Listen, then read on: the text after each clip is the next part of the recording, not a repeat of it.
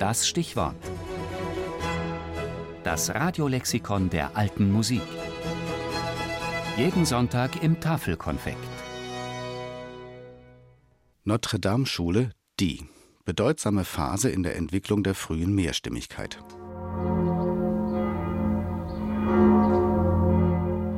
Was macht die Zeit von der zweiten Hälfte des 12. Jahrhunderts, dem Baubeginn der Kathedrale Notre-Dame in Paris, bis etwa 1250 zu einer musikgeschichtlichen Epoche, der sogenannten Notre-Dame-Epoche oder Schule?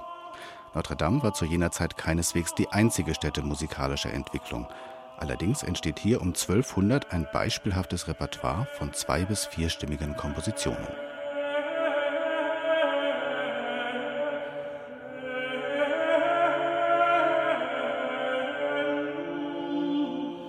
Die Basis bildet der Magnus Liber Organi von Magister Leonin, eine Sammlung von zweistimmigen liturgischen Gesängen.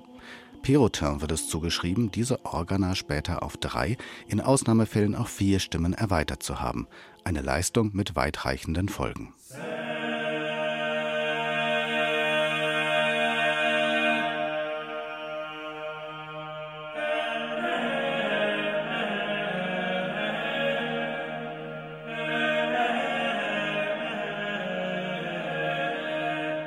Bei den Organa Tripla stützen sich die beiden Diskantstimmen auf einen gemeinsamen Tenor.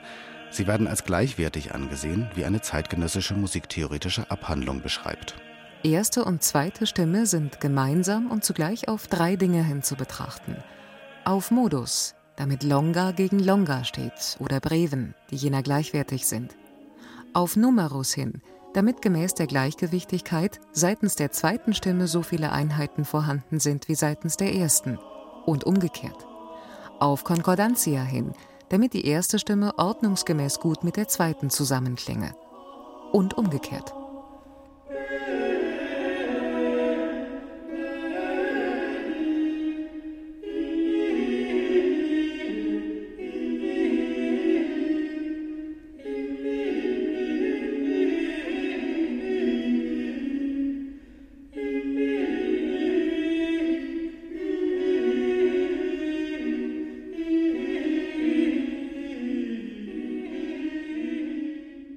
In der Musik in und um Notre Dame entwickelt sich zusammen mit einer Ordnung von Konsonanz und Dissonanz auch ein geschlossenes rhythmisches System. Dazu wird eine neue Art der Notation notwendig. Die Modalnotation erlaubt es zum ersten Mal überhaupt, auch Rhythmen eindeutig zu bestimmen. Damit koppelt sich die Entstehung der Musik ein Stück weit von ihrem Vortrag ab. Man schreibt nicht mehr auf, was man singt, sondern kann den musikalischen Verlauf bereits vorher festlegen. In Paris wird die Wandlung von einer schriftlich fixierten Aufführungspraxis zu eigentlicher Komposition fassbar.